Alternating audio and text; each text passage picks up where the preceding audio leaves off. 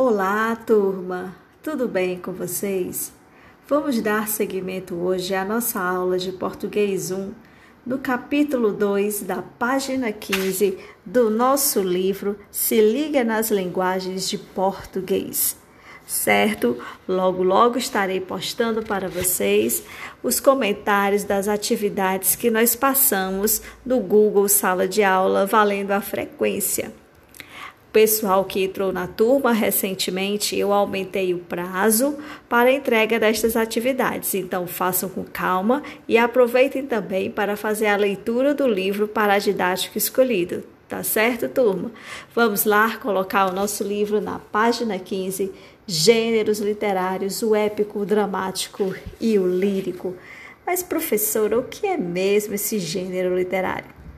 Turma, os gêneros literários são como grupos familiares que reúnem nas mesmas categorias obras com atributos semelhantes. Estes textos, eles são organizados conforme suas propriedades formais. As primeiras divisões surgiram a long, long time na era antiga com os filósofos gregos Platão e Aristóteles. Esta categorização é elástica Portanto, turma, um determinado conteúdo pode transitar entre uma e outra modalidade, as quais são normalmente classificadas em subgrupos. Todos esses gêneros, turma, porém, partem de uma classificação padrão adotada desde a antiguidade: o narrativo ou épico, o lírico e dramático. Deste tronco principal, partem as ramificações menores, ou seja, os subgêneros. Eita, professor, esse negócio é complicado. Vamos desatar esse nó? Vamos lá, turma, vamos por partes. Os gêneros líricos. Na modalidade lírica, o poeta exprime seus sentimentos mais íntimos, as emoções que povoam seu universo interior, e o faz através do ritmo, da melodia que embala os versos. As palavras ganham intensa sonoridade. A palavra lírico provém do latim e tem o sentido de lira, o instrumento mais comum na Grécia Antiga, com o qual se imprimia um tom melódico à poesia da época. O âmago deste gênero é a subjetividade do autor, Melhor dizendo, turma, do eu lírico. Vocês sabem, né, o que é o eu lírico? Quem é esse tal de eu lírico? Turma, o eu lírico é a voz do poema. É aquela voz que fala no poema. Às vezes, nós temos um escritor masculino e a voz do poema, o eu lírico, é feminina e vice-versa. E aí, turma, este gênero ele vai se dividir em poesia, a sua essência é a harmonização da palavra, em ode, uma composição calorosa e sonora, e sátira, o texto que escarnece de alguém ou de um determinado contexto. O hino, criação que louva ou engrandece algo, por exemplo, uma nação ou uma divindade. Um soneto, vocês lembram, né? Quando a tia explicou para vocês o que é o soneto, aquele poema com 14 versos, dois quartetos e dois tercetos, o haikai, que são poemas japoneses desprovidos de rimas e compostos geralmente por três versos. E tem o acróstico também, que é a poesia na qual as primeiras letras de cada verso ou em alguns casos, as da posição central ou as do final, compõem na vertical um ou mais nomes. Uma ideia, é, deixa eu ver uma palavra, é, entre outras concepções. Tá certo, turma? Depois eu vou pedir para vocês comporem certo um acróstico. Bom, e os gêneros narrativos? Turma, no gênero narrativo, esse gênero que eu adoro. O autor, ele estrutura uma história, quase sempre em prosa, que pode se inspirar em eventos reais ou ser apenas de natureza fictícia. Nessa modalidade, as cenas se desenrolam de forma consecutiva no espaço e no tempo. Ele pode ser classificado nos subgêneros romance, conto, crônicas, novelas, entre outros. Esta modalidade, turma, ela se distingue estruturalmente por apresentar uma trama com início, um clímax e uma conclusão. Por exemplo, a gente tem o romance, as produções literárias que aqui se enquadram trazem um enredo integral, com marcas temporais, cenários e personagens determinados com precisão. Ele nasceu na era medieval e Dom Quixote de Cervantes é seu modelo principal. E aí a gente tem romance de aprendizagem, romance policial, romance psicológico, romances históricos, não é? E aí a gente tem também, turma, a fábula, que é uma criação no estilo fantástico, comprometida apenas com a esfera imaginária. Os personagens que desfilam por esta história, por estas histórias, né? são normalmente animais ou artefatos.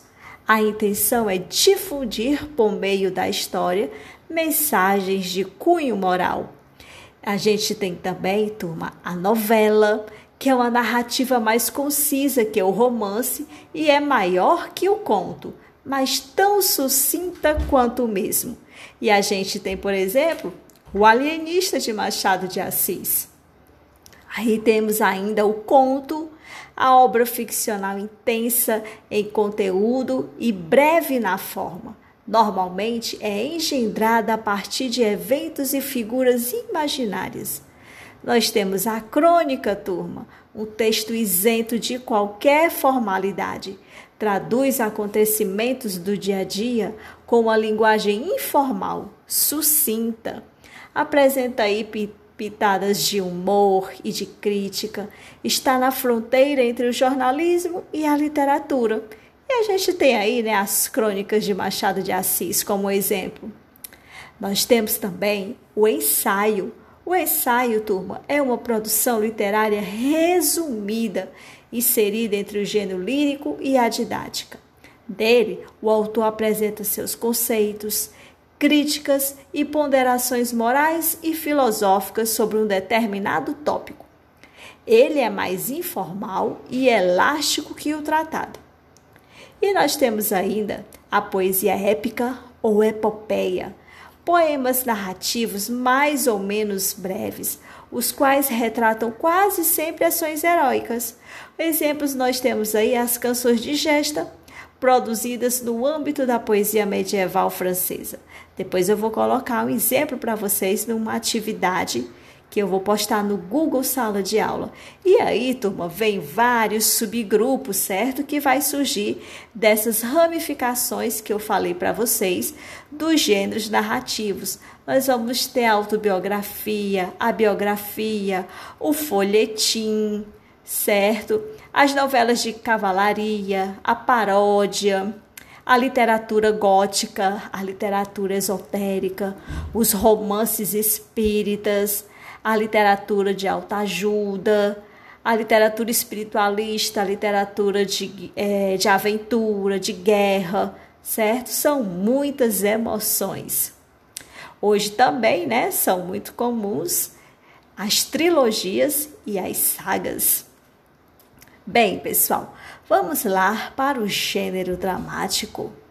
A modalidade dramática, ela teve início na Grécia Antiga, possivelmente é, em festas realizadas em honra de Dionísio. Quem era esse tal de Dionísio, professora? Era o deus do vinho. As obras que se filiam a este gênero são especialmente criadas para serem exibidas em montagens teatrais. Hoje é mais complicado distinguir um drama de outro gênero da literatura, pois é, se generalizou, né, turma? A prática de converter qualquer produção literária em roteiro para apresentação dos palcos. E aí a gente tem como exemplo né, a farsa, que tende para o cômico, que é uma ação, ela é corriqueira e se baseia na rotina diária e no ambiente familiar. A gente tem a tragédia, que reproduz o evento trágico, e tem, por fim, suscitar a piedade e o horror. A gente tem a elegia, turma, que louva a morte de uma pessoa. Este evento é o ponto central da peça. Quer um exemplo? Romeu e Julieta. E aí, professora? Como é que a gente vai fazer para aprender essas histórias mesmo, hein? São muitas emoções. Bom, turma, eu fiz uma pequena fala, certo, sobre os gêneros literários. Mas vamos para o nosso livro acompanhar o passo a passo, que aí a gente vai entendendo melhor, tá bem? E ainda com a resolução dos exercícios, vai facilitando ainda mais o nosso aprendizado. Nosso aprendizado. Lá na página 15, nós temos capítulo 2, gêneros literários, o épico, o dramático e o lírico. Você já ouviu falar das obras Ilíada e Odisseia? Segundo a tradição, esses poemas, esses poemas épicos teriam sido criados por Homero a partir das referências populares gregas. Na primeira obra, são narrados os episódios da Guerra de Troia. Na segunda, as aventuras de Ulisses, também personagem da Ilíada, que depois do conflito rumo para Ítaca, ilha onde residem a sua esposa Penélope e o seu filho Telêmaco, os quais, né, o herói não vê desde a sua partida para a Troia. Olha aí, turma, neste fragmento da Odisseia, Ulisses, em grego Odisseu, daí Odisseia, conta como reagiu ao sedutor e mortal canto das sereias que se aproximaram de sua embarcação. Olha, turma, antes da gente começar essa leitura, eu gostaria de dizer para vocês que a Odisseia ela é formada por 24 cantos e narrada predominantemente em terceira pessoa. Porém, no entanto, quando Ulisses chega à cidade dos Faécios, apresentar-se ao rei né, é, o rei Alcino, e né, ele narra em primeira pessoa as suas aventuras. Vamos lá para a nossa leitura.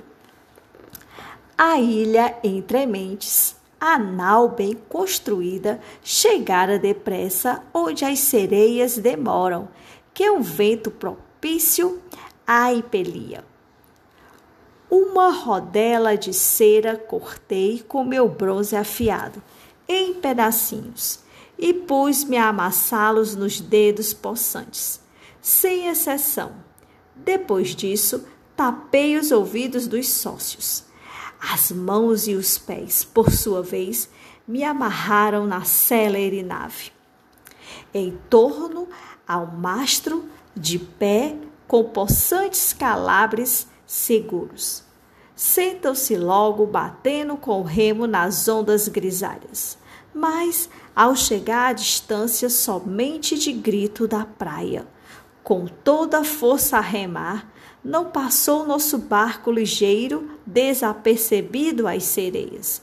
De perto, quentou sonoras, vem para perto o famoso Odisseu, dos arquivos orgulho, traz para cá teu navio, que possas o canto escutar-nos. Dessa maneira cantavam belíssima, muito desejoso de a escutar. Fiz sinal com os olhos aos sócios que as cordas me relaxassem, mas eles remaram bem mais ardorosos. Alçam-se então Perimedes e Euricolo e deitam-se e deitam-me logo novos calabares calabres e os laços e as voltas mais firmes apertam. Mas quando essa ilha na viagem, deixamos ficar bem distante, sem mais ouvirmos a voz das sereias e o canto mavioso. Meus companheiros queridos tiraram depressa do ouvido a cera ali por mim posta, e dos laços por fim me livraram. Nossa, turma, que viagem nessa história. E vocês têm aí o vocabulário que vocês podem olhar à esquerda da página de vocês, né? Que diz o que significado de entrementes, né? Enquanto isso, nau, que é embarcação, impelia, empurrava, sócios, né, que no contexto são outros homens da, embarcação, célere nave, né, que é a rápida nau, calabres, que são cordas grossas, aquivos, né, o grego da Tessália ou do Peloponeso, e alçam-se, alçam-se, levantam-se, e o mavioso, né, belodioso, né, o sedutor canto das sereias. E nós temos aí algumas poucas questões para vocês resolverem, não é? A primeira, além da voz de Ulisses, que outras vozes estão presentes no texto? O que elas expressam? E professora, que tipo de vozes eles estão falando? Olha, turma, não inventa, não cria. Presta atenção, certo? Que ele está falando, perguntando das vozes que estão presentes no texto. Então, você tem que voltar para o texto para tentar entender e encontrar quais são essas vozes. Muitas vezes o aluno lê a primeira questão, certo? E não volta para o texto e responde ao seu bel prazer. Toda vez que se pergunta sobre o que está no texto, você deve voltar para o texto e responder conforme o que está no texto, embora você algumas vezes não concorde com o que está no texto certo? Mas essas questões pegadinhas é justamente para saber da sua capacidade de concentração, de interpretação textual. Então, as vozes que estão presentes no texto, turma, são as vozes da sereia, que chamam o herói para ouvir seu canto mágico e assim enfeitiçá-lo e arrastá-lo para onde? Para o fundo do mar, para visitar Iemanjá, né? Mas aí ele não foi, não é? Bem esperto. Soube é, se defender. Bom, vamos lá para a questão 2. Nos textos literários, frequentemente observamos alterações na ordem mais comum dos termos de uma frase, como exemplifica: a ilha entre mentes, a nau bem construída, chegara depressa, onde as sereias demoram, que é um vento propício à empelia. Vamos lá para o item A da questão 2. Reescreva o trecho no caderno, iniciado por entrementes, a nau bem construída. E aí, professora, como é que fica essa resposta? Bom, vamos pensar. Vou dar aqui um tempo de um minuto para você responder, tá bom? Reescreva aí no seu caderno. E é bom você ter todas essas respostas no seu caderno, hein? Você coloque aí, ó, resolução da página 15. Nós já estamos aí na segunda questão, item A. Veja aí como é que fica. vou dar um tempo para você.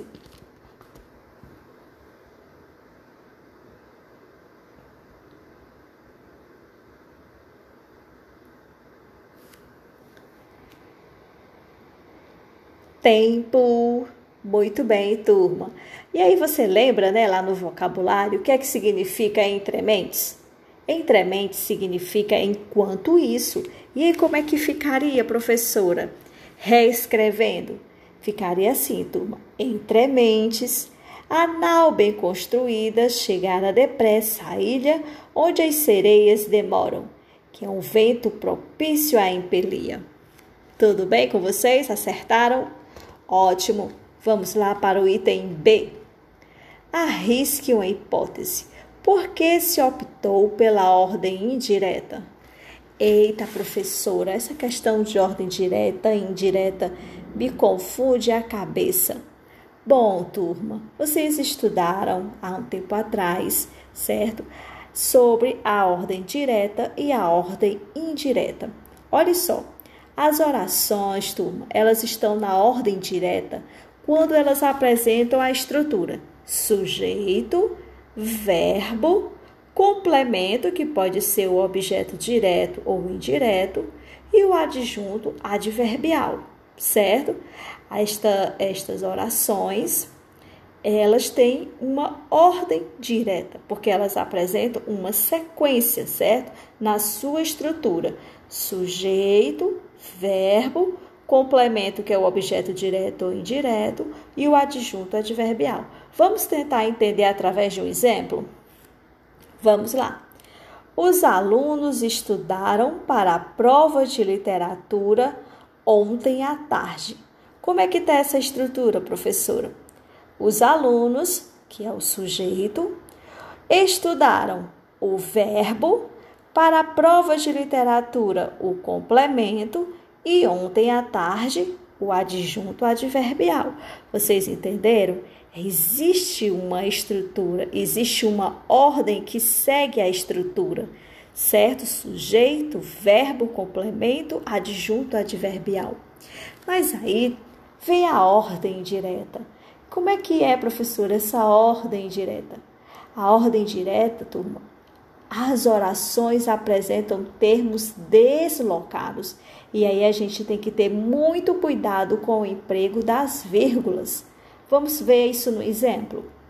Ontem à tarde, vírgula, os alunos, vírgula, estudaram para a prova de literatura. E aí, professora, eu entendi. Certo, você entendeu. Mas nós temos uma escrita formal, uma escrita informal e nós temos também a oralidade, que o importante é que você entenda a transmissão daquela mensagem certo? Mas eu peço para os meus alunos que nas produções textuais eles mantenham uma linguagem formal, obedecendo às regras da nossa gramática da língua portuguesa. Professor, e esse pronome neutro, como essa história, uso no uso? Não usa, certo? Você pode usar indiretamente e informalmente nas suas relações. Mas quando você for fazer a prova do Enem ou qualquer outro concurso, você não usa, porque ainda está em estudo, ainda está em discussão, ainda não foi aprovado. Né? Então, quando for, nós obviamente saberemos e aí nós poderemos usar. Mas até então, para os concursos e vestibulares, você não utiliza, tá certo? Bom, e aí, turma? Como é que vai ficar essa questão da ordem indireta aí na questão B. O que é que vocês sugerem? Posso dar um tempo? Vamos lá.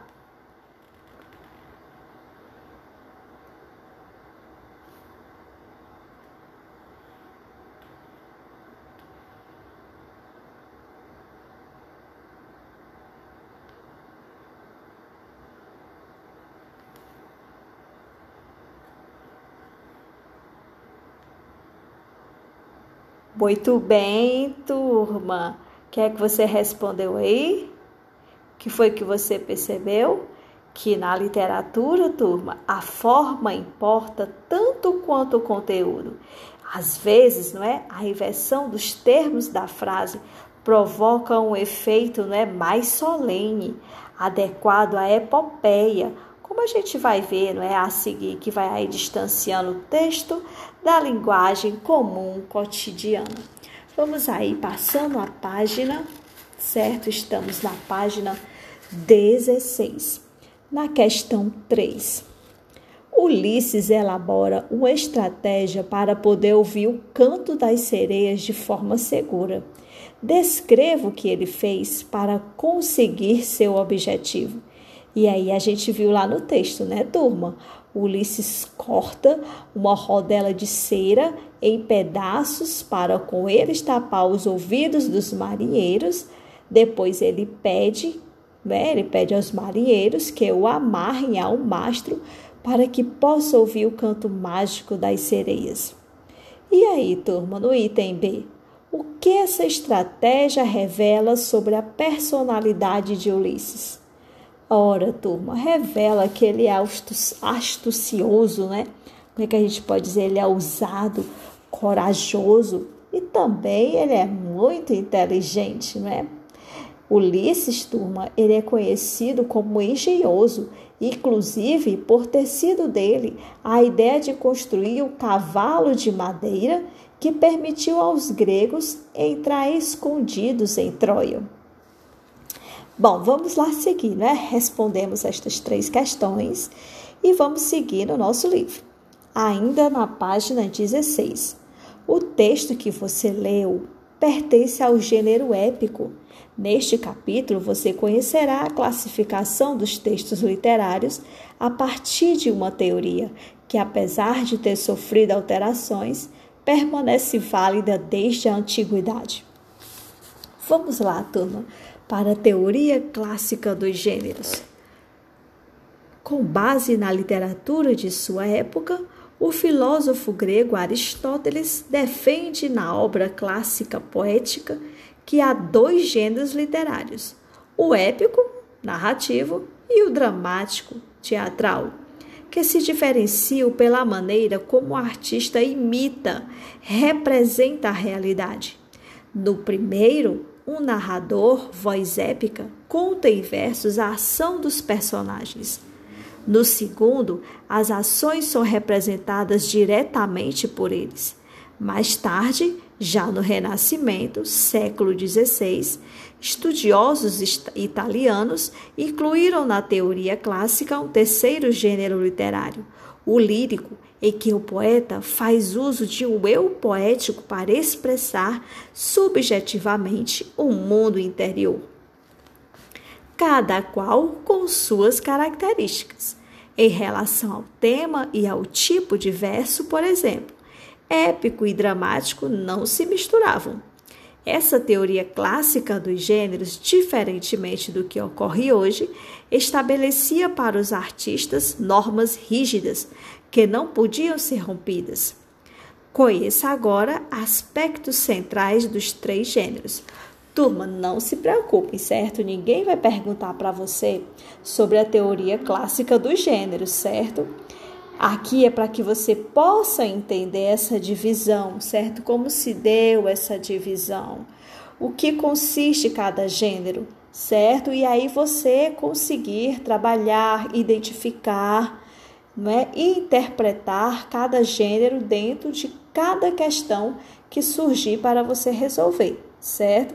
Então, não precisa você sair decorando o que foi a teoria clássica dos gêneros, não. Importante apenas que você entenda. Bom, vamos lá. O gênero, ainda na página 16, certo, turma? O gênero épico, narrativa da grandiosidade. Você conhece a lenda do cavalo de Troia? Sabe o que significa a expressão calcanhar de Aquiles? Já tinha ouvido a narrativa em que Ulisses pede que eu amarre ao mastro de um barco para ouvir em segurança o canto das sereias, o mais belo que um mortal poderia escutar? As histórias ligadas a essas perguntas muito antigas chegaram até nós graças ao conhecimento das epopeias greco-latinas, poemas épicos que misturam elementos históricos a mitos e lendas. No gênero épico, feitos grandiosos de heróis são narrados por uma voz épica. Tais heróis representam um povo ou uma nação. Por isso, o poeta transforma-se em uma espécie de porta-voz de sua gente. Os modelos mais conhecidos desse gênero literário são a Ilíada e a Odisseia, atribuídas ao grego Homero, e a Eneida, do poeta romano Virgílio, produzidas na Antiguidade Clássica. Os Lusíadas, obra escrita pelo poeta português Luís Vaz de Camões em 1572. No Brasil, um exemplo de poema épico é Caramuru, de 1781, de Santa Rita Durão. E aí, pessoal, você tem aí abaixo, certo? Na página 16, esta imagem não é? a maquete do cavalo de Troia, criada para o filme Troia. Vocês assistiram esse filme, turma? Se não assistiram, né, no tempo livre de vocês, e se vocês gostam desse gênero, desse tipo, certo? Desse estilo, vocês podem assistir. Essa expressão, turma, ela é pejorativa, certo? Presente de grego. está relacionada ao episódio Ilíada, no qual os gregos, em guerra contra os troianos, presentearam o inimigo com um cavalo de madeira. E aí, dentro dele estavam os soldados que invadiram e destruíram a cidade de Troia. São muitas emoções em turma esse filme. Ele é até com aquele ator bem bonitinho que eu esqueci o nome dos olhos azuis. Depois a gente vai passar um trecho para vocês colocar disponível aí no, no Google Sala de Aula para vocês assistirem apenas um trecho, tá certo? Vamos lá para o gênero épico na modernidade. Os poemas épicos, muito provavelmente, deram origem aos gêneros narrativos modernos, escritos em prosa. No entanto, a figura do herói representativo de uma coletividade e enaltecido nas epopeias foi cedendo lugar ao herói individualista, um sujeito com problemas comuns. Leia ao lado o exemplo de mini conto escrito pelo gaúcho Marcelo Spalding. Vamos ver aqui ao lado. Tá aqui, pessoal. O menino, olhando uma foto na parede, pergunta ao pai: Pai, por que a mamãe foi para o céu? Enquanto apertava forte a mãe do menino, ele respondeu: Para não deixar teu irmãozinho sozinho lá, filho. Nossa, turma, tão curto e tão pesado, né? E tão profundo. É um exemplo de mini conto, né? Bom, vamos lá para as três questõezinhas.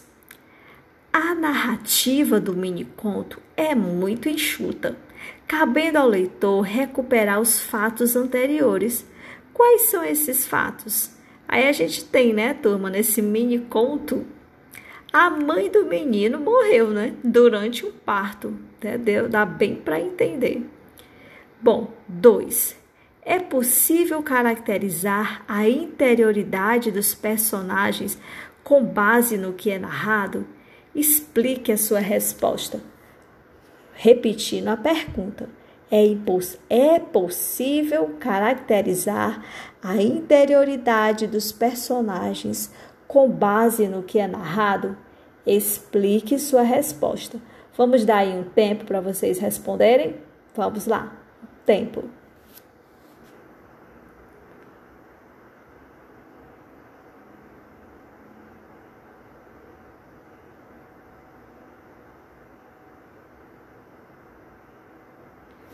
Muito bem, turma. Essa turma é maravilhosa mesmo. E aí, quem é que vai explicar a sua resposta? Vamos comigo. Sim, né, turma? A resposta é sim. Ao perguntar sobre a mãe, o menino revela saudade, tristeza ou incompreensão, enquanto o pai, ao responder, apertando com força a mão da criança, mostra preocupação em ajudar o filho né, a lidar com o seu sofrimento. Vamos lá para o item 3. O que explica a maneira como o texto foi disposto na página? Ora, turma, essa posição vertical, ela está associada ao fato, né, de a foto do, de que falam os personagens, né, é, estar em uma parede ou é, um monumento, né, um momento de ascensão da mãe que faleceu. Se consideramos, né, algumas crenças religiosas, né, se a gente considerar as crenças religiosas. Mas vamos lá, turma. Nesse mini conto, o narrador, ele relata em terceira pessoa ações externas representadas pela observação da foto e pela conversa e internas, evidenciadas pelos sentimentos sugeridos. Não há na narrativa ações extraordinárias, certo? E um comportamento heróico tradicional. Pelo contrário, revela-se um sujeito comum, frágil, diante do drama da existência. A gradativa substituição do herói épico pelo homem comum, turma, quando não o homem diminuído em crise, será observada em romances, novelas, contos, crônicas ou mesmo em gêneros híbridos, né? com os quais você terá contato ao longo do ensino médio. Vamos agora, ainda na página 17, para o gênero dramático, né? a arte em ação. Depois nós temos aí mais uns exercícios. Deixa eu ver aqui a outra página. Até que nós vamos entrar na nossa próxima aula no trovadorismo, humanismo, classicismo e também são muitas emoções. Vamos lá para o gênero dramático, a arte da ação. Imagine que você deva transformar o conto de Marcelo Spalding em uma peça de teatro. Que ações os personagens teriam de realizar para substituir a figura do narrador? Que tom dariam as falas? Como seria o cenário e a luz da encenação? Que trilha sonora poderia enfatizar os sentimentos envolvidos na conversa entre o pai e o filho? São muitos os aspectos envolvidos na transposição de um gênero para outro. O gênero dramático caracteriza-se, em geral, pela presença de personagens que tornam né, a palavra, eles tornam a palavra e se colocam em ação, com base no que dizem ou fazem. O leitor ou espectador vai entrando em contato com a história que está sendo contada. A linguagem dramática apresenta duas facetas: a fala, diálogo ou monólogo, que será dita pelos personagens autores, e as rubricas, indicações do que os autores deverão fazer. No texto teatral, turma, convivem o tempo dramático vivido pelos personagens, e o tempo de duração da peça, vivido pelos espectadores. Assim, uma peça pode abarcar décadas ou mesmo séculos, mas esse período pode ser representado em poucos minutos no palco. Ora, turma, o é, falar para vocês sobre Aristóteles, né? O Aristóteles, turma, ele tem o poder, não é? ele traz aí o poder da mimese. O que é isso, professora? É a imitação direta. Fazia do teatro, principalmente a tragédia, o principal gênero literário. Hoje, não é? no entanto, alguns, alguns críticos questionam a classificação dos textos dramáticos como gênero literário, pois a arte teatral ela não está ligada somente ao ato da leitura, Desculpa, turma, mas também a encenação. Vamos lá para a tragédia e a comédia na página 17. Estamos bem no finalzinho, hein, turma? Esse podcast está um pouco longo hoje, mas faz parte, são muitas emoções, a gente vai ouvindo, você pode ouvir é, pausando, certo? Dá o seu tempo para que você possa ouvir com atenção e responder as questões que a gente sempre coloca ao final do nosso podcast, tá certo?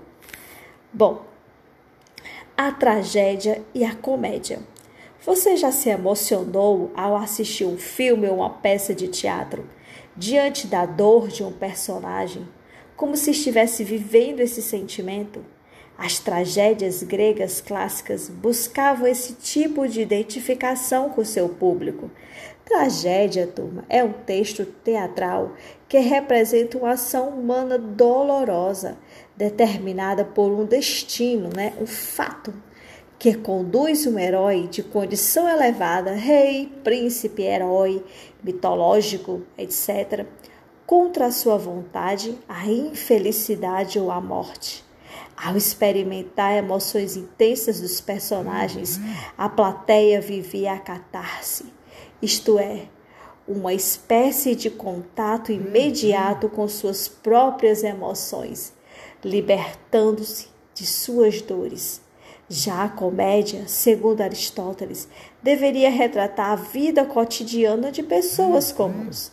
Em sua poética, ele explica que a comédia deveria imitar os piores homens, tratar de assuntos inferiores e manter sua força cômica, pela deformidade dos personagens, defeito ou feiura, e pela linguagem, brincadeira com nomes, associações engraçadas, etc, etc e tal. Vamos passando aí para a página 18. Na página 18, turma, nós temos aí o gênero lírico, a expressão do eu. Nós temos um poema, certo? E quatro questõezinhas para vocês responderem, certo? Lá no Google Sala de Aula. Eu vou abrir uma aba com atividade gênero lírico, página 18. E o que é que você vai fazer? Você vai postar lá apenas a resposta dessas quatro questõezinhas, tá certo? Que aparece para você aí nessa página 17. E aí, turma, ele vai dizer para você, não é, que esse poema, ele é um exemplo do gênero lírico. Vamos ler o poema e até facilita para quando você for responder, né? Que você já tem é, uma ideia do que você não é, vai encontrar nas perguntas. Vamos lá. Esse poema, turma, ele foi escrito pelo poeta contemporâneo fluminense Antônio Carlos Sequim. De chumbo eram somente dez soldados plantados entre a Pérsia e o sono fundo, e com certeza o espaço dessa mesa era maior que o diâmetro do mundo.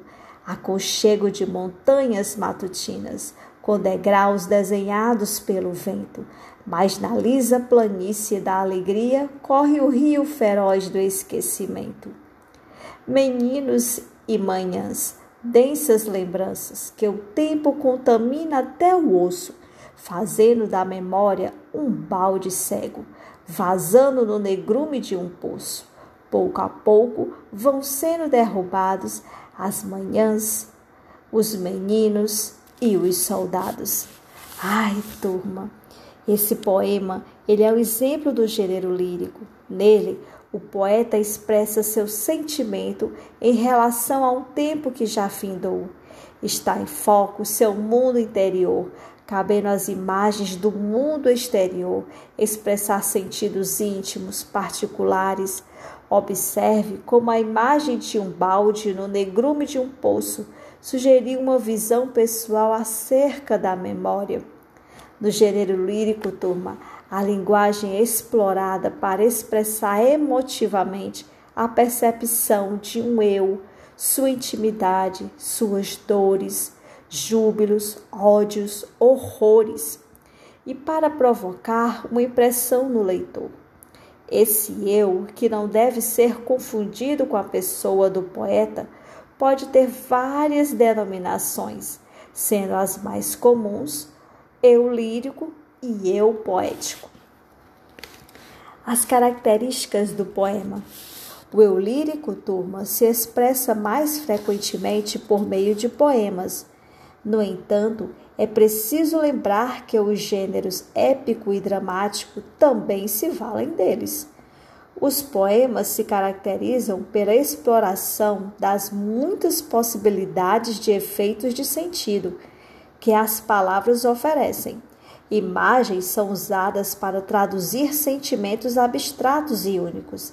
Além disso, as construções frasais, a sonoridade, a disposição das palavras na página e a pontuação são recursos explorados para a obtenção de efeitos expressivos.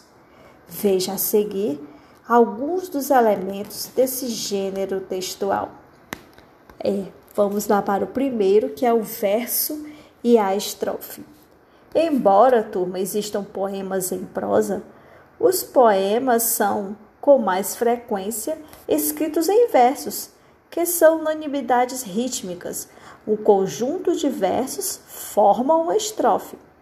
Por muitos séculos, predominou a construção de poemas com estrofes regulares, isto é, com o mesmo número de versos.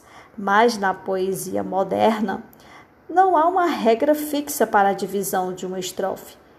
Em geral, turma, os versos que a compõem partilham relações de sentido e estão organizados em torno de uma ideia, Mas olha, não se preocupem, que vocês, né, nós ainda estudaremos um poema em prosa ainda neste capítulo, viu? Existem, turma, vamos agora para a página 19. Existem poemas que apresentam formas fixas. É o caso do soneto, formado por dois quartetos e dois tercetos, que são estrofes de quatro ou de três versos, respectivamente, como o poema de Sequim. Agora nós vamos para o ritmo e a métrica. Os versos são formados por uma combinação de sons que obedecem a uma certa regularidade. O efeito resultante da distribuição alternada de sílabas fracas, que são as átonas, e sílabas fortes, que são as tônicas, dos versos de um poema, denomina-se ritmo.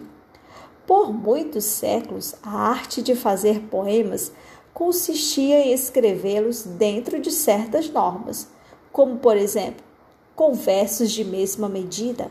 A medida de um verso corresponde ao número de sílabas métricas ou poéticas que ele apresenta, e a técnica de decompô-lo chama-se escansão. Vamos lá fazer a leitura, turma, para que vocês observem, tá certo? E eu peço que vocês copiem, certo, esse poema no caderno e façam a escansão completa, tá bom? Vamos lá? meninos e manhãs, densas lembranças que o tempo contamina até ou né, fazem do damen bal de seco. Professora, mas isso é difícil, é nada. Copie esse exemplo no seu caderno para que você possa entender. Você observe aí que no segundo verso, que e ó se fundem. Que é isso, professora? Eles formam uma única sílaba métrica.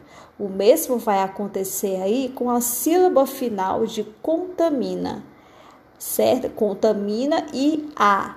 No primeiro caso, pessoal, ocorre uma sinalefa, porque as vogais formam um ditongo. No segundo, uma elisão, porque uma das vogais desaparece. A contagem, turma, segue as seguintes regras. Contam-se as sílabas métricas somente até a sílaba tônica, certo? Que é a sílaba forte da última palavra faz-se a fusão sonora de vogais quando pronunciadas como uma única sílaba, única emissão de voz, no encontro de duas, que mais o, ou contamina mais a. Os versos em que a métrica mantém regularidade recebem o nome de versos regulares. Já os versos de tamanhos variados são denominados versos livres. Em função do número de sílabas, os versos classificam-se em monossílabos, dissílabos, trissílabos, tetrassílabos, pentassílabos, redondilha menor, hexassílabos, heptassílabos, redondilha maior, octossílabos, eneassílabos, decassílabos, endecassílabos, duodecassílabos, que são os alexandrinos, e bárbaros, que são versos com mais de 12 sílabas.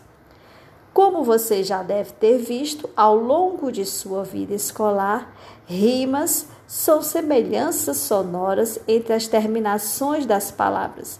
Quando elas ocorrem no fim dos versos, são chamadas de rimas externas. Quando ocorrem no interior dos versos, são chamadas de internas. Um exemplo é este verso de Alfonso de Guimarães. Como são cheirosas as primeiras rosas. Convencionou-se atribuir uma mesma letra do alfabeto aos versos com a mesma rima. Veja sua distribuição nessa estrofe. De chumbo eram, eram somente dez soldados. A. Plantados entre a Pérsia e o sono fundo. B. E com certeza o espaço dessa mesa. C. Era maior que o diâmetro do mundo. B. Entenderam, turma? Como é fácil? Olha aí. Quanto à sua distribuição no poema, as rimas podem ser classificadas em cruzadas ou alternadas, AB, AB, emparelhadas ou germinadas, AABB, intercaladas ou interpoladas, AB, BA, mescladas ou misturadas, não obedecem ao esquema fixo. E quando não há rimas, os versos são denominados de versos brancos. Professora, vou cobrar isso para nós? Não, turma, ninguém vai perguntar a definição de nada para você, não. O importante mesmo é que você entenda, tá certo? Para que você possa interpretar todo e qualquer texto que chegar para você resolver, para você responder, para você comentar. Vamos lá para as recorrências. A rima não é o único recurso sonoro presente nos poemas. Repetições de palavras, de frases e de versos, denominadas recorrências, também são comuns nesse gênero textual. Observe como esse recurso se apresenta no poema em prosa. Tudo escapa aqui dentro, do escritor paranaense contemporâneo Bruno Zeni. Tudo escapa aqui dentro. Não sei se há remédio para esses dias em que tudo escapa. Dias assim, o peito é como um buraco negro que tudo atrai, com força descomunal. Um peito que dói quente e pulsante. A garganta obstruída de expectativa frustrada. Não sei se há remendo, conserto, ajuste. Se há o que de jeito. Se não são dias de choro ou desespero antes fossem, são de tensionamento e ansiedade, experiência fendida, e eu a vejo em sua conformação de fiapos de osso de fratura exposta. Nossa, que texto, hein, turma, do Bruno Zeni? Nesse poema, repete-se a estrutura frasal, não sei se há, que retorna desmembrada em se há e se. Essas recorrências contribuem para intensificar o sentimento de angústia, de vazio do eu lírico, pois sugerem que se trata de um sentimento que não finda. Além disso, o desmembramento da estrutura acaba por destacar a palavra si. O termo foi usado para introduzir conteúdos que expressam a dúvida do eu lírico, não sei se há remédio, não sei se há remédio, se há o que dê jeito, mas sozinho parece mostrar que a dúvida se estende a tudo. Ora, turma, é bom a gente lembrar, não é, da figura de linguagem anáfora, que consiste na repetição de uma ou várias palavras no início de frase ou versos para enfatizar uma ideia e provocar efeitos expressivos. E aí, turma, nós temos é, um exercício, certo? Sobre os gêneros literários, que vai da página 20 até a página 22, certo? Para vocês postarem apenas as respostas lá no Google Sala de Aula. Então, nós temos é, dois exercícios, né? O primeiro, que está para vocês na página. Cadê, gente? Na página 17, que a gente já resolveu, da 17. Né? A gente resolveu o exercício da página 15. Aí a gente resolveu o exercício da página 16. E aí a gente deixou o exercício da página 18 para vocês resolverem. Da página 19 que não tem exercício, tem não. Aí vocês vão fazer da página 20 até a página 22, tá certo? Eu vou colocar bem direitinho lá no Google Sala de Aula para vocês postarem apenas a resposta, tá certo, turma? Fiquem bem, até as nossas próximas emoções e a gente vai continuando pelo nosso livro, tá bom? Um forte abraço para vocês e até as próximas emoções.